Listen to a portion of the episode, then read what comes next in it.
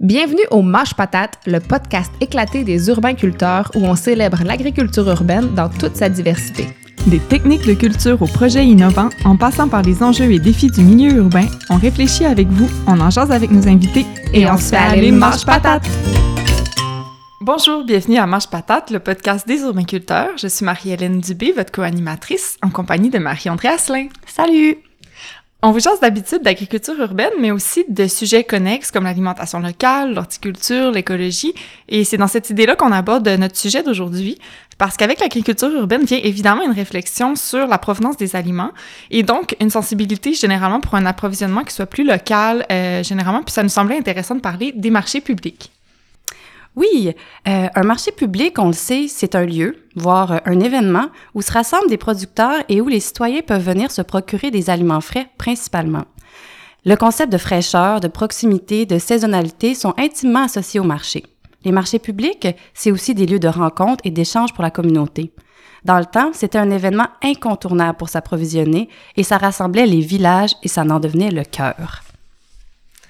Dans les dernières années, à Québec en tout cas, on remarque le renouveau d'intérêt des gens pour ce type de marché. On a donc voulu s'entretenir avec quelques personnes qui s'impliquent dans la tenue d'un marché public de quartier afin de mieux comprendre le pourquoi, le comment et l'engouement de ce type pour ce type d'événement.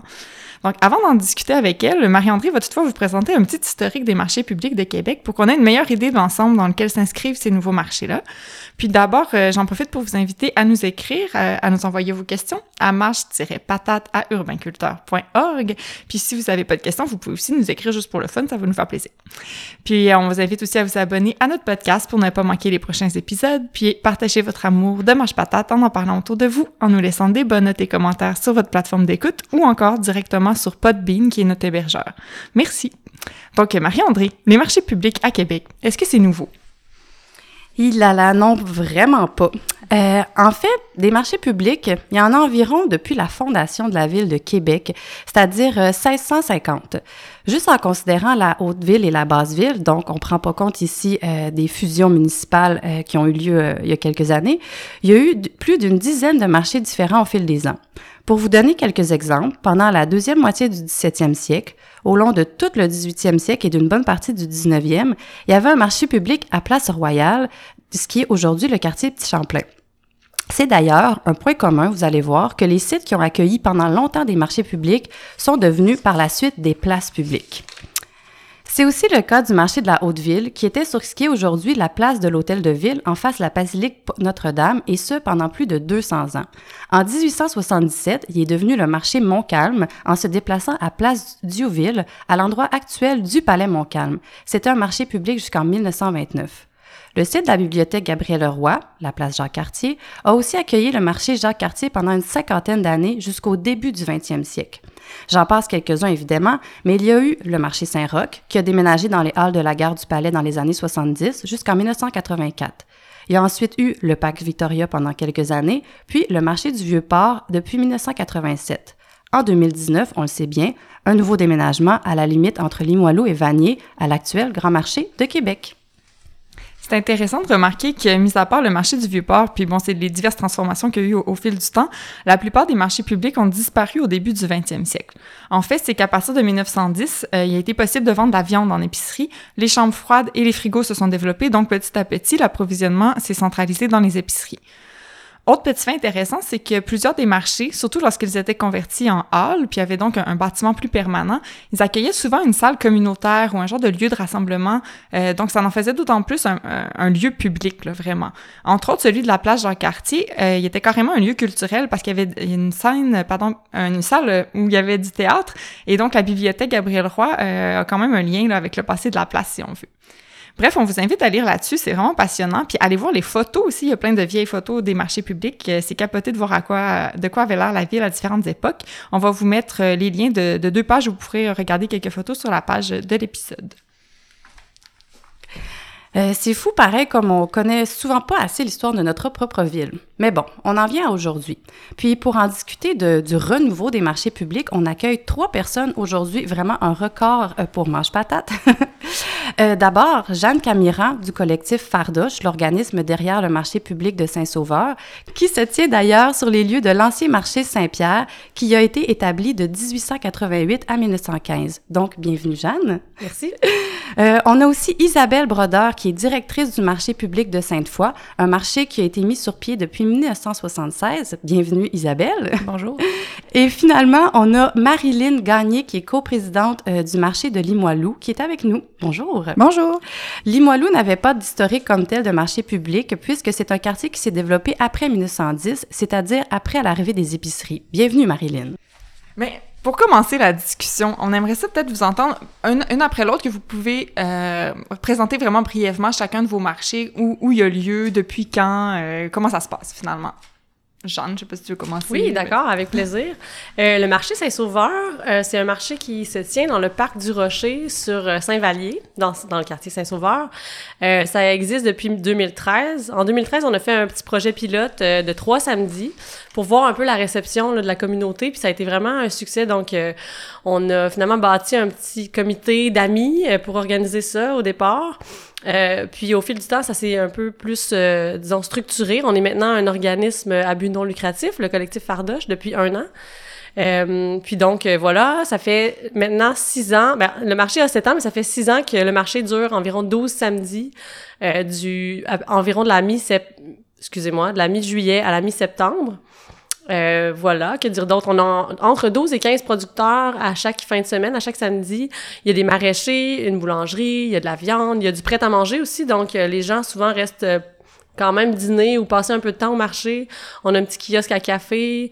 Donc, c'est assez diversifié, puis il y a moyen de faire une bonne partie de son épicerie sur place. Puis je crois que vous avez de la musique de temps en temps aussi, non? Il n'y a pas un aspect un peu euh, festif? Oui, oui, oui, effectivement. À chaque fin de semaine, euh, on a, on- en fait, il y a une personne qui s'occupe de l'animation là, puis qui recrute des, des musiciens à chaque samedi. Euh, On a, ça peut être de l'accordéon, ça peut être de la musique folk, toutes les fins de semaine. Puis euh, il y a aussi des organismes là, communautaires qui viennent tenir un kiosque à chaque fin de semaine. Donc ça peut être justement les urbainculteurs qui viennent parler d'agriculture urbaine ou euh, toutes sortes d'organismes en fait qui viennent parler de sujets en lien avec leur mission, mais qui est complémentaire finalement à la mission du quartier, du, du collectif Fardoche et du marché Saint-Sauveur. Merci. Bon, mais pour le marché public de Sainte-Foy, on existe depuis 1976, donc il était appelé euh, anciennement le marché de la place, et puis euh, qui était euh, organisé par euh, la ville de Sainte-Foy.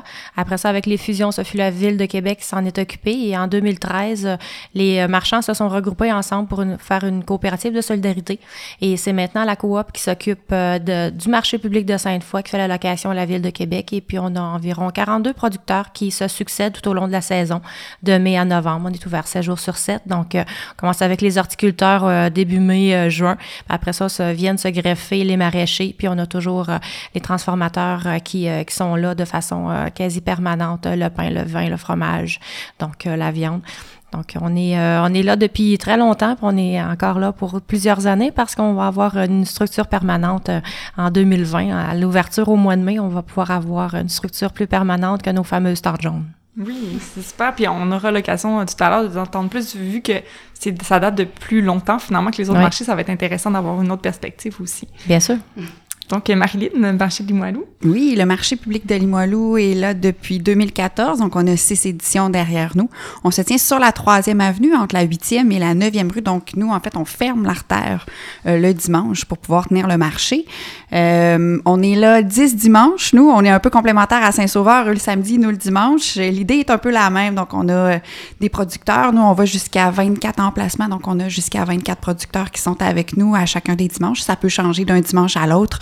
On a aussi l'animation, euh, euh, de, des activités pour les tout petits aussi, pour que les familles puissent rester. Un peu comme euh, Fardoche, on a du prêt à manger pour que les gens puissent passer là, un peu plus de temps avec nous. Donc, on est là mi-juillet à mi-septembre à peu près aussi là, pour le, cœur des récoltes maraîchers. Puis, on a des transformateurs aussi avec nous. La bécane à café qui revient année après année. Donc, oui, voilà, on fait vivre la communauté avec des organismes qui viennent partager leur mission aussi.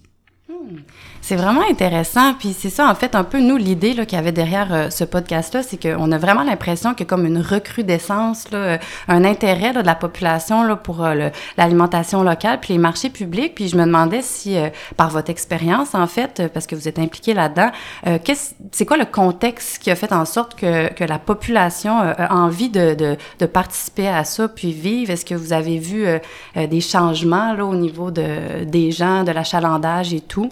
Donc, donc, je, lance ça là, à vous trois. Je sais pas c'est qui. Euh, oui, ben oui, je vais, oui, allô, merci. Je pense qu'il y a différents éléments de contexte là, qui sont venus faire en sorte que les gens visitent euh, plus les marchés publics ou en tout cas ont un intérêt pour les produits locaux. Il y a, entre autres, tout l'intérêt pour la santé dans les dernières années, cuisiner, connaître la provenance de nos aliments. Euh, je pense que ça, ça joue un rôle. Euh, l'alimentation aussi, le, le, le biologique, euh, consommer des produits finalement qui ont moins d'intrants, qui ont nécessité moins d'intrants, c'est aussi, je pense, dans les dans le courant, euh, entre autres de la lutte contre les changements climatiques, s'approvisionner plus localement, tout ça. Donc, je pense qu'il y a différents facteurs. Puis aussi, juste en termes de communauté, euh, le, marché public vient comme recréer un peu un parvis d'église, un endroit où se rassembler. Puis ça, c'est vraiment non négligeable. On l'a vu dans les, au fil des années au marché Saint-Sauveur. Euh, d'abord, on crée un lieu de, finalement, un marché pour venir acheter des produits, mais on se rend compte que les gens viennent pas juste pour ça, ils viennent voir leurs voisins, on se rassemble, on se retrouve. Puis l'été, c'est comme l'occasion de retrouver un peu la collectivité. Donc, euh, ça, je pense que ça remplit différents rôles, un marché comme ça. Mais tout à fait, pour faire du pouce euh, sur ce que vous dites, effectivement, le, marché, on voit les gens qui viennent et qui reviennent, et puis on a, on voit les relations entre les producteurs et la clientèle qui s'approprient l'histoire de leur producteur préféré, demandent des questions, comment ça va, comment a été euh, le début de saison, tout ça, et ils vont aller chercher euh, un, lien avec ce producteur-là, ils ramènent l'histoire à la maison, et quand ils cuisinent le repas, ils vont partager cette histoire-là, ils vont partager les nouvelles du producteur qui leur est cher. Donc, dans le fond, ça crée une collectivité, ça crée un lien entre les producteurs et la clientèle. Puis on voit que ce lien-là, moi, j'ai, j'ai un, un, producteur qui envoie environ une centaine de cartes de Noël à tous les ans parce que c'est des gens qui viennent et qui reviennent. Et puis, que c'est comme, hey, c'est, la fête à chaque fois qu'ils se voient. Puis euh, c'est, c'est, c'est c'est quasiment plus proche qu'une famille parce qu'on se voit plus souvent. Donc, euh, il y a vraiment un beau, beau lien qui se crée entre la clientèle et les producteurs. Mm. Oui, c'est quelque chose qu'on constate aussi à Limoilou, en fait, le lien entre les producteurs puis euh, les citoyens qui viennent les voir. Les citoyens ont hâte de revoir leurs producteurs qui viennent euh, qui viennent sur la rue là, année après année. Euh, nous, à ce, à ce temps-ci de l'année, à peu près, on est dans le comité pour choisir les producteurs. Puis c'est des bénévoles qui viennent, des gens, de la, des gens du quartier qui viennent avec nous pour réfléchir à tout ça.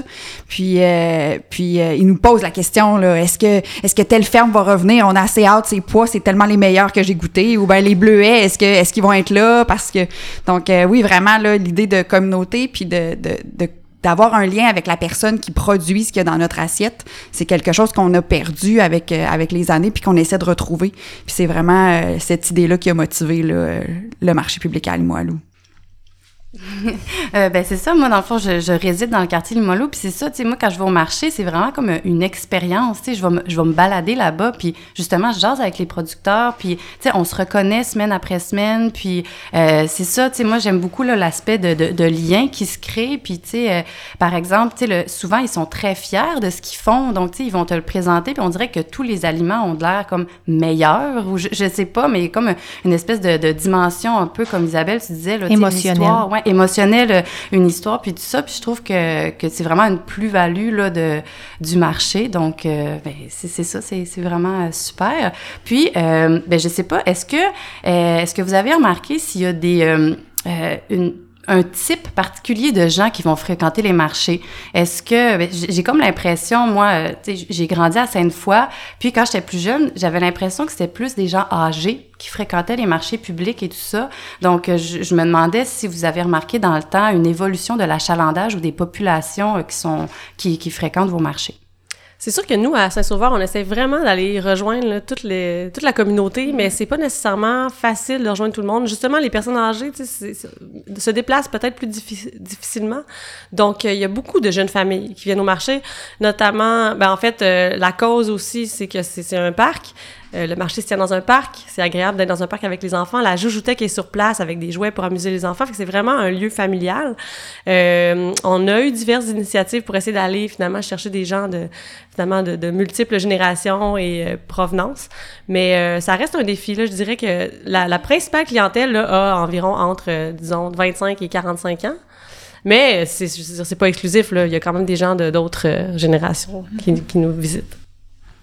Je pense qu'en fait, euh, les visiteurs reflètent vraiment euh, les gens du quartier. Tranquillement, avec à Limoilou, je ne sais pas si Farda, je vis la même chose, mais nous, on a des gens de l'extérieur du quartier aussi qui viennent, on le remarque. Euh, Peut-être parce que l'événement, on, on, mise sur le fait que c'est un événement aussi. Là. Mais donc, oui, on remarque qu'il y a des visiteurs de l'extérieur du quartier qui viennent aussi. Le spectre d'âge est quand même assez grand. À travers les années, notre, l'achalandage augmente constamment. Là, les chiffres qu'on a d'année après année encore, là, à la sixième année, on s'attendait à avoir euh, peut-être un plateau, mais non, pas du tout. Encore cette année, là, on augmente. Mais nous aussi, on- c'est sûr que le quartier étant très familial, c'est quelque chose qu'on qu'on privilégie dans notre approche pour s'assurer là, que, que les, d'abord et avant tout, les gens du quartier s'y retrouvent. Là.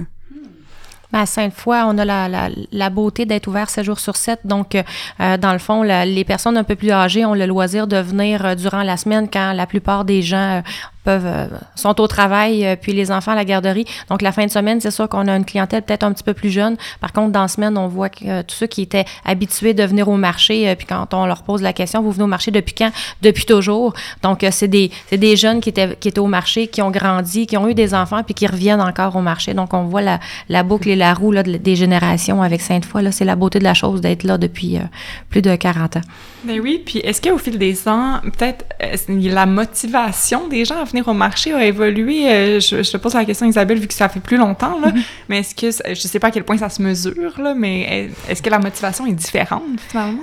Mais je crois que une certaine génération venait au marché parce que c'était à peu près la seule place où on pouvait avoir du frais. Maintenant, on voit qu'il y a une- vraiment une conscience sociale, la traçabilité, la saisonnalité. euh, c'est des choses qui sont importantes pour la nouvelle génération. L'achat local, encourager les gens de chez nous. Donc, c'est quelque chose qu'on voit de plus en plus. Donc, au niveau de la clientèle, oui, il y a un, un changement, un changement de garde dans le fond, mais on garde toujours cette ancienne garde qui était habituée de venir à Sainte-Foy puis qu'on continue d'avoir comme clientèle. On, on se demandait s'il y avait eu de, de la réticence euh, de la part du voisinage ou euh, provenant de d'autres commerçants quand vous, euh, Limoilou, Saint-Sauveur, c'est plus récent, euh, Saint- Sainte-Foy de- depuis plus longtemps, quand vous, allez, vous avez voulu créer ces marchés-là, est-ce que tout le monde était comme super joyeux puis on y va ou il y avait quand même, euh, c'est ça, une réticence? On, on- on se demandait si, si c'était quelque chose de facile ou il fallait vraiment construire...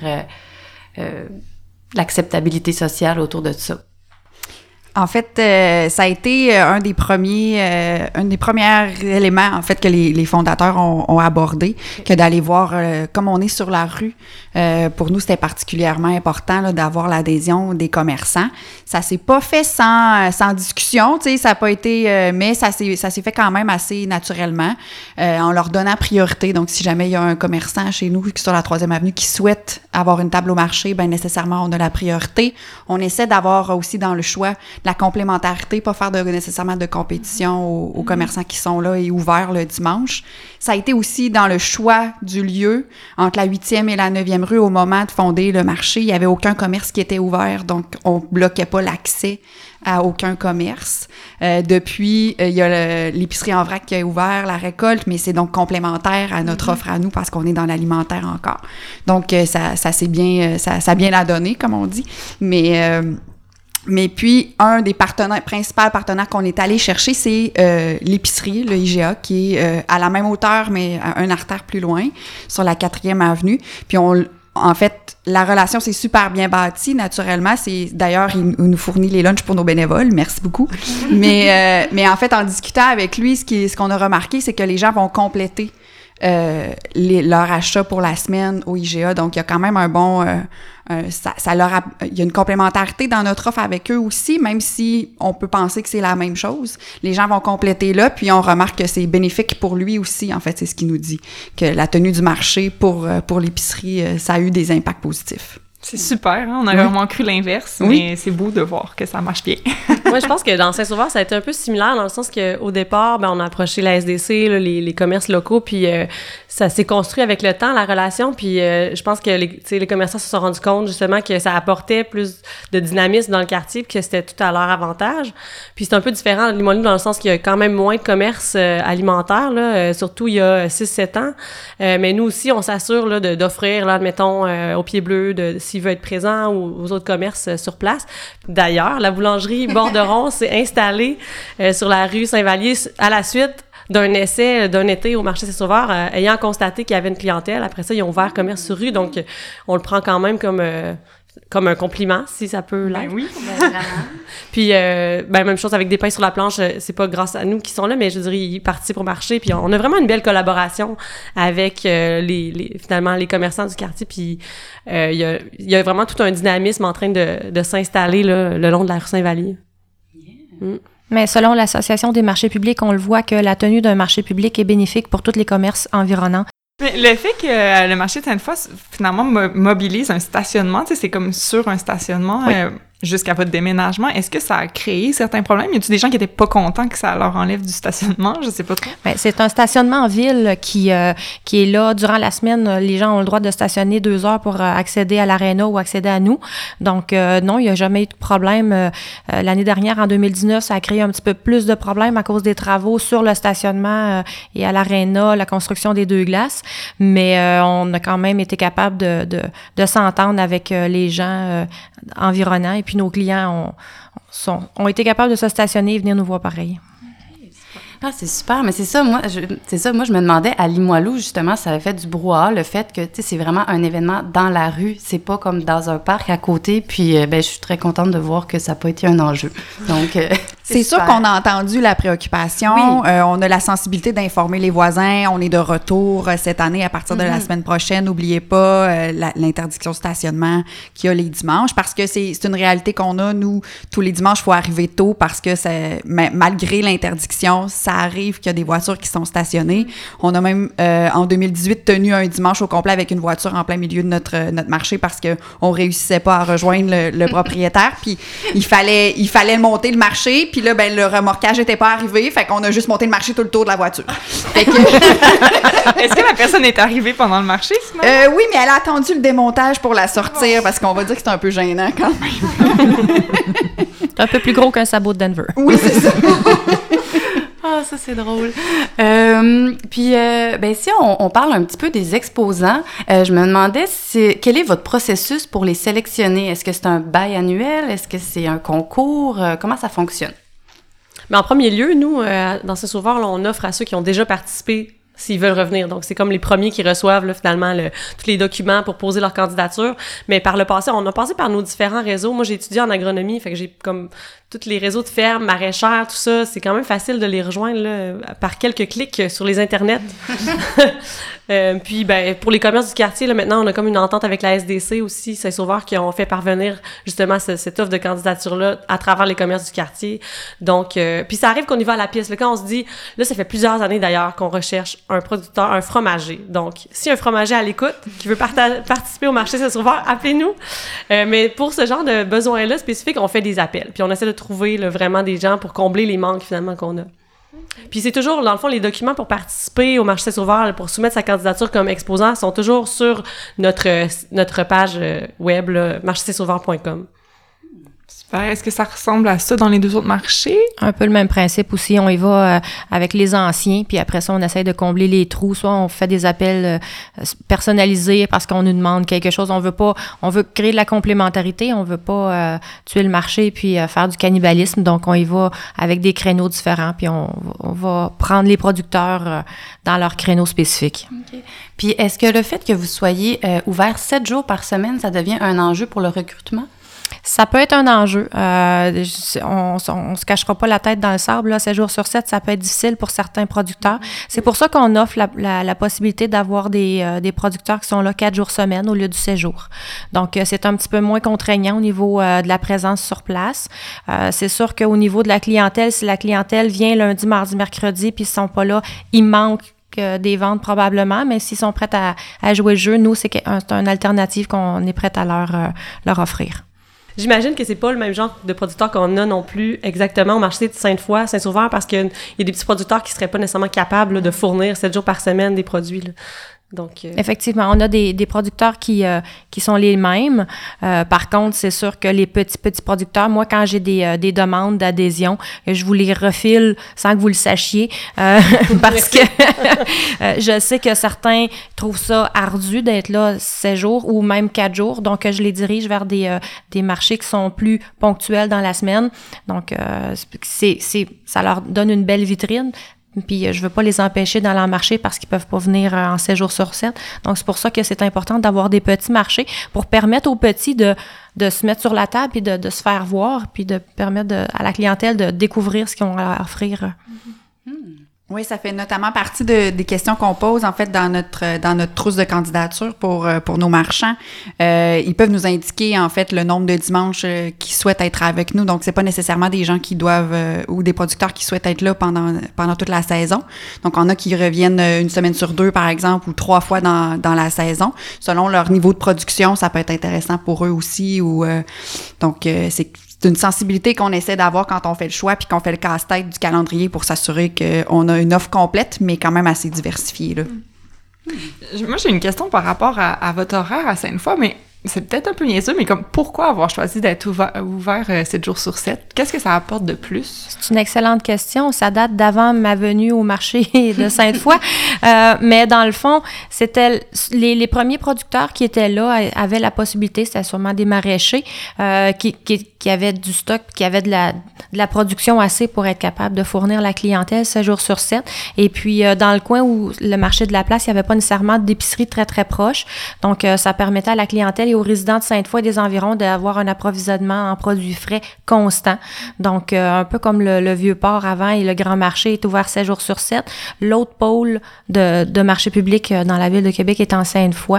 Mais on a offert, on offrait, voyons, on offrit, on offrait la, la, la, la production euh, 7 jours sur 7. Euh, en fait, je, je, je reprends quelque chose que vous avez toutes déjà dit, beaucoup, euh, la- l'aspect de communauté. En fait, euh, dans le fond, la tenue de marché public, euh, on voit vraiment ça comme quelque chose de rassembleur, quelque chose qui va comme euh, amener la communauté là, euh, à se retrouver. Donc, je me demandais pour vous, euh, qu'est-ce que Qu'est-ce que ça changeait, mettons, dans la communauté de Limoilou, de Saint-Sauveur, de Sainte-Foy, d'avoir la tenue de ces marchés-là? Mais qu'est-ce que ça change? Ça change tout, euh, dans le sens que l'été, oui, c'est ça, ça change tout. Euh, moi, quand j'ai emménagé dans Saint-Sauveur, on se disait, il me semble qu'il manque comme un lieu là, où est-ce qu'on peut, ben, premièrement, avoir des produits frais et locaux, mais voir nos voisins.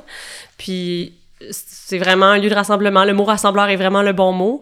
Euh, je pense que ça peut être aussi l'occasion pour la communauté de, de relever d'autres enjeux, de s'impliquer, de développer d'autres projets, parce que finalement, ça resserre le tissu social. Donc après ça, ces gens-là qui se croisent euh, peuvent euh, finalement devenir amis, s'investir dans des projets ensemble, construire des projets, rencontrer des, des entreprises ou autres organismes de la communauté et s'impliquer auprès d'eux. Donc euh, c'est comme un petit catalyseur. On remarque la même chose, en fait, des gens qui se sont rencontrés au marché, qui sont venus être bénévoles, puis finalement, ils sont influencés dans leur, dans leur, euh, dans leur réseau, puis dans, dans leurs autres implications et tout ça. Donc, c'est vraiment quelque chose là, qui, qui euh, comme Jeanne le nomme, c'est vraiment un catalyseur. Ça, ça, ça fait en sorte que l'implication devient exponentielle dans le marché, en fait, finalement, parce qu'on on entre en contact avec des, nouveaux, des nouvelles initiatives, des nouvelles personnes.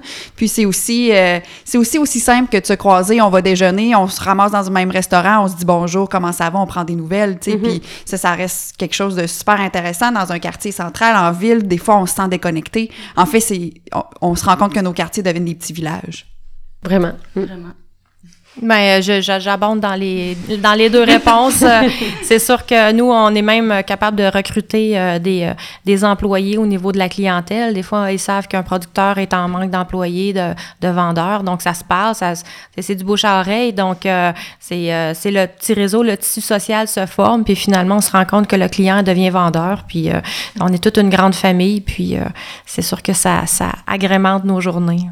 C'est toujours le meilleur des mondes, je pense, pour n'importe quelle entreprise ou producteur quand ton client devient vraiment ton ambassadeur, puis vend ton produit, puis aime tellement ça qu'il en parle aux autres. là. C'est comme le meilleur des mondes, c'est super.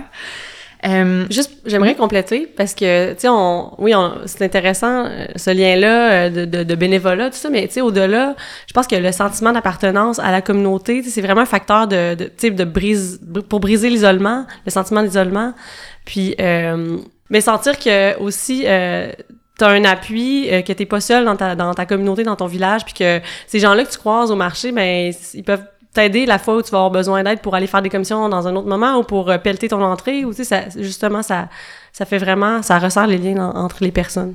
Ouais, puis c'est ça, tu disais, tu briser l'isolement. Par exemple, la personne, elle peut juste aller se promener dans ce marché-là le, le samedi ou le dimanche, puis Ben oui. voir d'autres gens, tu sais, t'es pas, euh, justement, t'es pas seul. Fait que, non. Mais puis justement, j'arrivais avec une question spécifique pour toi, Jeanne, que ça fait une transition parfaite parce que j'allais demander, euh, tu sais, le quartier Saint-Sauveur est connu pour avoir une bonne mixité sociale. Euh, puis bon, ça, ça évolue beaucoup en fait depuis quelques années, mais euh, tu sais, on se cachera pas qu'il y a aussi quand même des faibles revenus beaucoup euh, dans Saint-Sauveur, je crois. Et puis, euh, je me demandais en quoi ça influençait les actions du marché. En fait, je crois que vous posez certains gestes là, pour euh, pour finalement bien répondre à la clientèle. là. Ben, c'est effectivement une préoccupation de notre côté là, de rejoindre tout le monde. Donc, on a eu différentes initiatives au fil du temps. Euh, on a essayé d'offrir, par exemple, la livraison à vélo. Euh, le vélo était disponible, c'est le vélo du comité de citoyens et citoyennes du quartier Saint-Sauveur. Donc, pour des gens qui seraient pas nécessairement capables de ramener l'épicerie chez eux, on offrait euh, de re- revenir avec leur épicerie gratuitement. Ça a été essayé un été. Peut-être ça va revenir. Euh, c'est une possibilité. Ça n'a pas nécessairement eu un gros succès, mais encore là, il faut faire de la, pu- de la publicité, de la promotion pour que les gens le sachent.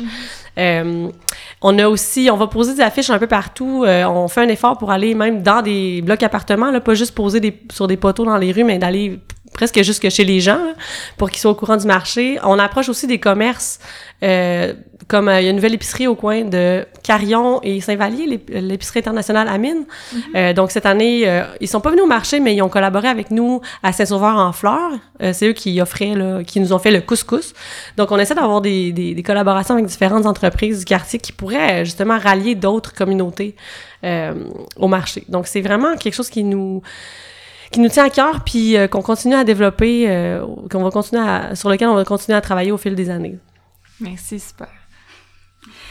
Euh, on se demandait, est-ce que, euh, est-ce qu'il y a de la compétition entre les marchés? Je sais pas si c'est une question qu'on a le droit de poser ici, oui, mais vraiment, bien sûr. la poser. est-ce qu'il y a de la compétition? Je ne crois pas. En fait, ben, je sais que peut-être parce qu'on est deux marchés de quartier, mais entre Saint-Sauveur et le Moilou, il y a beaucoup de collaboration, de dialogue, du moins, là. On collabore. Je trouve, pense qu'on est quand même complémentaires le samedi, le dimanche. Euh, C'est voulu. C'est voulu. C'est voulu. C'était réfléchi, là. On, on a suivi euh, Saint-Sauveur. En fait, là, on est arrivé un an plus tard, puis c'était une réflexion qui avait été faite. euh, les, les fondateurs se sont parlé dès le début.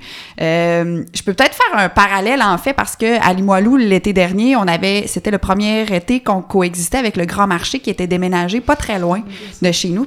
Donc, c'était une question qu'on s'est posée. Est-ce que, est-ce que, est-ce qu'on va noter un impact sur notre achalandage? Est-ce que c'est la même chose? On croyait pas, on avait la prétention de croire qu'on n'était pas du tout le même, la même offre, en fait, au-delà du fait qu'on, vend des produits euh, frais puis euh, de, de l'agroalimentaire, on prétend, on avait quand même la prétention de croire qu'on n'était pas du tout le- la même chose. Et ça se reflète dans nos chiffres. On croyait justement avoir un plateau d'achalandage, mais non, on a remarqué encore une croissance. Puis c'est ce que les gens nous ont dit. On a eu la préoccupation, on est allé demander à nos visiteurs pendant l'été. Puis c'est ce que les gens nous ont dit. Euh, non, c'est pas la même chose. On est allé, ça n'empêche pas le fait qu'on aille, au grand marché durant la semaine, mais le dimanche, c'est important pour nous de venir vous voir puis de, revenir parce qu'on vit pas la même chose. On vient pas chercher la même expérience. Effectivement, il y a un tourisme agroalimentaire. Donc, les, nous autres, on encourage les gens de visiter le plus de marchés possible, de marchés publics possible, parce que dans le fond, on, notre mission, c'est d'encourager les producteurs d'ici, les transformateurs d'ici. Donc, euh, oui, on a des clients qui sont attitrés à un certain marché, mais on les encourage à aller s'approvisionner à aller voir qu'est-ce qui se passe dans les autres marchés parce que, justement, on en parlait tantôt, il y a des producteurs qui n'ont pas nécessairement les reins solides, assez solides pour venir 7 jours sur 7 à Sainte-Foy ou au grand marché. Donc, on les encourage à aller dans les petits marchés pour découvrir les joyaux qui se trouvent dans, dans notre euh, paysage agroalimentaire. Donc, c'est important que les gens visitent plusieurs marchés puis s'approvisionnent dans plusieurs marchés. Puis tu sais, j'ai aussi, peut-être que c'est- naïf comme pensée, mais j'ai comme l'impression que aussi, plus il y a une offre de marché intéressante, plus ça, ça va devenir comme dans l'habitude des gens de, de, de, de se réapproprier ces marchés-là, puis d'y retourner euh, de façon là, quotidienne ou euh, une fois par semaine. Donc, tu sais, c'est oui, ça fait beaucoup, puis on peut penser qu'il y a une compétition, mais au final, c'est comme ça, ça l'étend l'offre, puis il y en a tellement que tu dis, c'est comme un choix, c'est incontournable, faut que j'aille à, à mon marché de quartier. Moi, quand je voyage partout dans le monde, c'est la première chose que je fais, aller visiter les marchés publics. Je trouve ça tellement tripant, tu sais, c'est là que c'est vivant, puis qu'on on voit la culture, la communauté, euh, euh, les producteurs, qu'est-ce que les gens mangent. Donc, euh, je trouve que c'est- c'est c'est vraiment important, là. Oui, oui, puis c'est ça le but. là. C'est sûr que c'est un événement, c'est le fun, il y a de l'animation, mais sais, le, le- on veut quand même créer une habitude, que les gens, ils, ça- ils viennent faire leur marché, puis que ça soit comme euh, quelque Un chose de- de, automatisme. courant. Mm, Tout à fait. Côté financier, on se demandait comment ça se finançait la tenue d'un marché. Est-ce que c'est généralement bénévole? Que- comment ça se finance? Comment ça tient debout finalement? Je peux commencer, si vous voulez, au marché Saint-Sauveur. Euh, on a vraiment plusieurs euh, contributions financières. Là. Donc, euh, c'est pas euh, juste... euh, en fait, il y a les exposants qui louent leurs, em- leurs emplacements. Donc, ça, c'est une partie du- des revenus. Mais à chaque année, on a eu des financements externes. On, fait, on a des commandites de commerce du quartier. Et puis, on fait des demandes de financement. Donc, parfois, on a eu des financements du ministère de l'Agriculture pour justement nos marquises. Tout vraiment l'équipement qui est quand même très cher. Donc, euh, merci. La Ville de Québec, la communauté métropolitaine pour des activités de promotion. Donc, à chaque année, on fait des efforts pour aller rallier des financements un peu à gauche, à droite, parce que euh, c'est sûr que on, on est beaucoup de bénévoles à tenir là, le marché à bout de bras, mais euh, on- je veux dire, ça, ça fonctionnerait pas sans tous les bénévoles, évidemment. C'est vraiment la, la force tranquille du marché. Euh, mais un marché public, ça coûte quand même des sous à organiser. Puis on a, on, on- finalement, on embauche une coordonnatrice l'été aussi pour la tenue du marché. Donc tout ça coûte des sous. Donc voilà, ça vient de plusieurs endroits. C'est un défi. Oui, ben on a un montage financier, je pense, qui ressemble à celui de Saint-Sauveur. Donc, on a les revenus autonomes de la location des emplacements par les par les euh, commerçants, par les, les exposants. On a aussi effectivement là, des subventions qui viennent, euh, qui sont pas automatiquement récurrentes, mais qu'on a la chance de bénéficier année après année. La ville, la communauté métropolitaine de Québec. Euh, il y a quelques années où on a aussi bénéficié euh, des, euh, des programmes du MAPAC pour l'acquisition du, euh, du matériel ou pour aussi là, des activités de promotion euh, de communication et tout ça.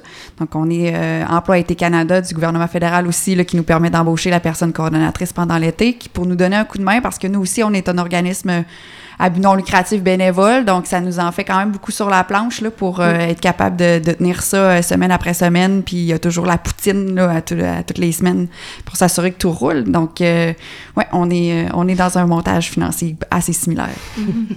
À Sainte-Foy aussi, un peu le même principe. Euh, les revenus de location sont la, la, la majorité, euh, c'est de là que viennent la majorité de nos, nos fonds.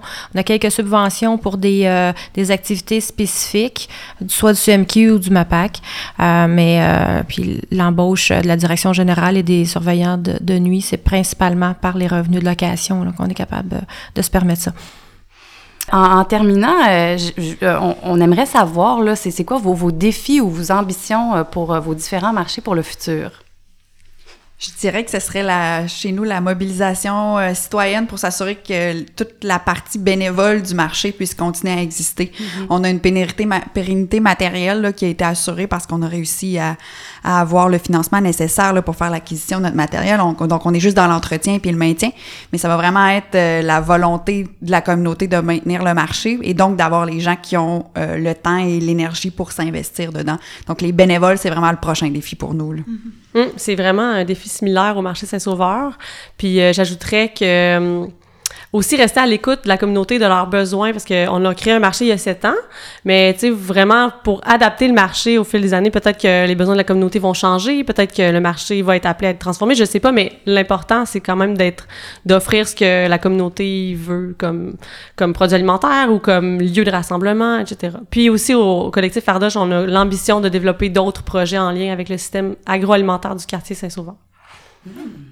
À Sainte-Foy, après avoir passé 45 saisons sous des tentes jaunes, la Ville de Québec euh, euh, est en train de nous construire, finalise la construction d'un- d'un- d'une structure permanente.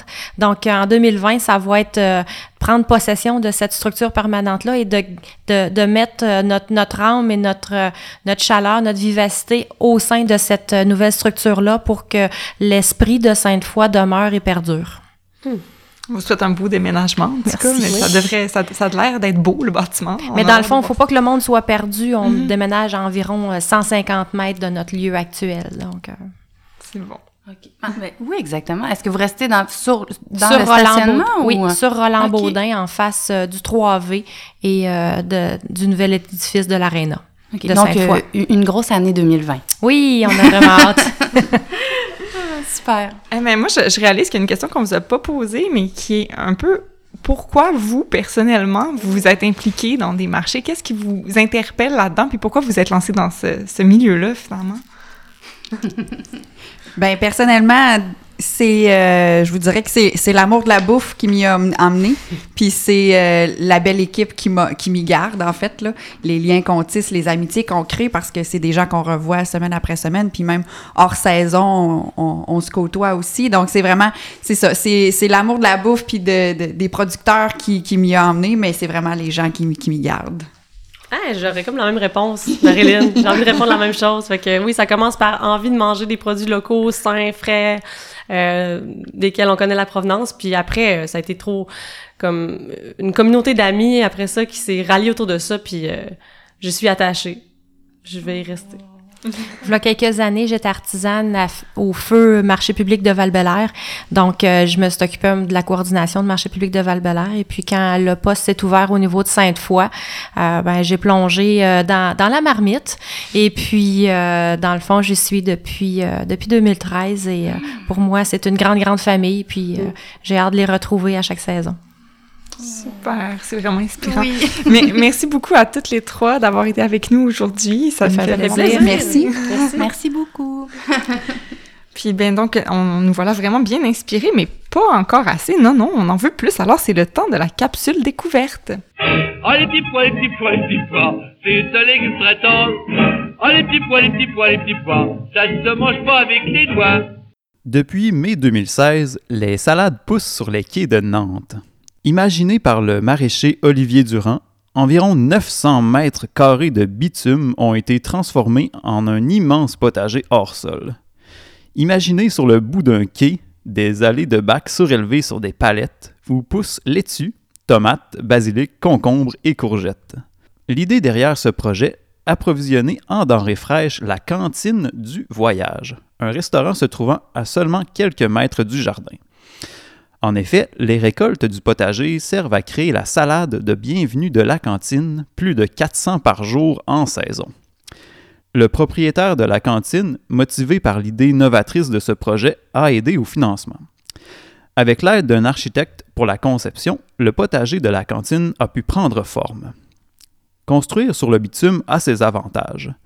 L'effet îlot de chaleur stimule la croissance des végétaux, mais peut également devenir un enjeu. Un système d'irrigation goutte à goutte est essentiel et il faut parfois même arroser en plus. À certains moments, la température du terreau peut monter au-delà de 50 degrés Celsius. Pour contrer cette chaleur, l'expérimentation avec un paillis pâle de chanvre a été tentée afin de refléter le soleil. Maintenant un incontournable pour tous les visiteurs de Nantes, le potager peut être visité par le public et on y donne même des ateliers de jardinage. En 2018, l'espace a été bonifié de 21 arbres fruitiers, des poires, des pommes et des pêches. De beaux projets sont donc à prévoir pour les prochaines années. Alors, euh, avant de vous quitter, on vous invite, quand la saison sera venue, euh, à vous rendre dans un marché public près de chez vous, que ce soit Saint-Sauveur, Limoilou, Sainte-Foy ou le Grand Marché, évidemment. Et vous viendrez nous dire coucou en même temps. euh, On est au deuxième étage, en passant, sur la mezzanine. Et là, on a parlé de Québec, mais évidemment, il y a de fortes chances que vous ayez un marché public près de chez vous si vous êtes hors de Québec. À Montréal, évidemment, on compte de nombreux marchés, mais aussi des plus petits dans des villages. Ben moi, je pense entre autres à Deschambault-Grondines, pas loin d'ici, euh, qui a un marché public tout l'été sur la rue principale. D'ailleurs, euh, sur le site de l'Association des marchés publics du Québec, soit la mpq.ca, il y a un onglet qui s'intitule Trouver votre marché. Toutes les régions administratives du Québec sont inscrites et il y a plus de 100 marchés qui sont membres de l'association. Donc, euh, 106 marchés qui sont, dont les coordonnées sont sur le site. Euh, Donc, pour un touriste gourmand, facile à trouver. Fréquenter un marché, donc, c'est non seulement profiter de fruits et légumes locaux et frais, mais c'est aussi rencontrer puis encourager les producteurs, côtoyer les citoyens de notre quartier, puis bien souvent, il y a un aspect festif au marché avec de la musique, des jeux pour les enfants. Donc, euh, on a bien hâte au retour de l'été pour le retour des marchés. Puis d'ici là, ben, il y a d'autres épisodes de Mange Patate qui vous attendent. Donc, nous, on se retrouve dans deux semaines. Merci de nous avoir écoutés. Bye bye. Ciao!